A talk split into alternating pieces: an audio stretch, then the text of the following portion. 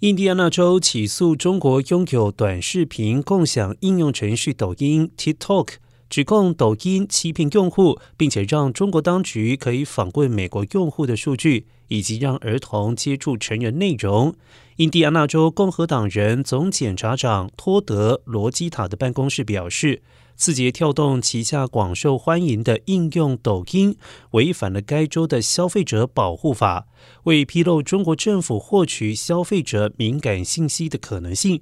印第安纳州表示，该州的诉讼行动是美国各州里第一个采取此类行动。罗西塔正在寻求对抖音施加紧急禁令和民事处罚。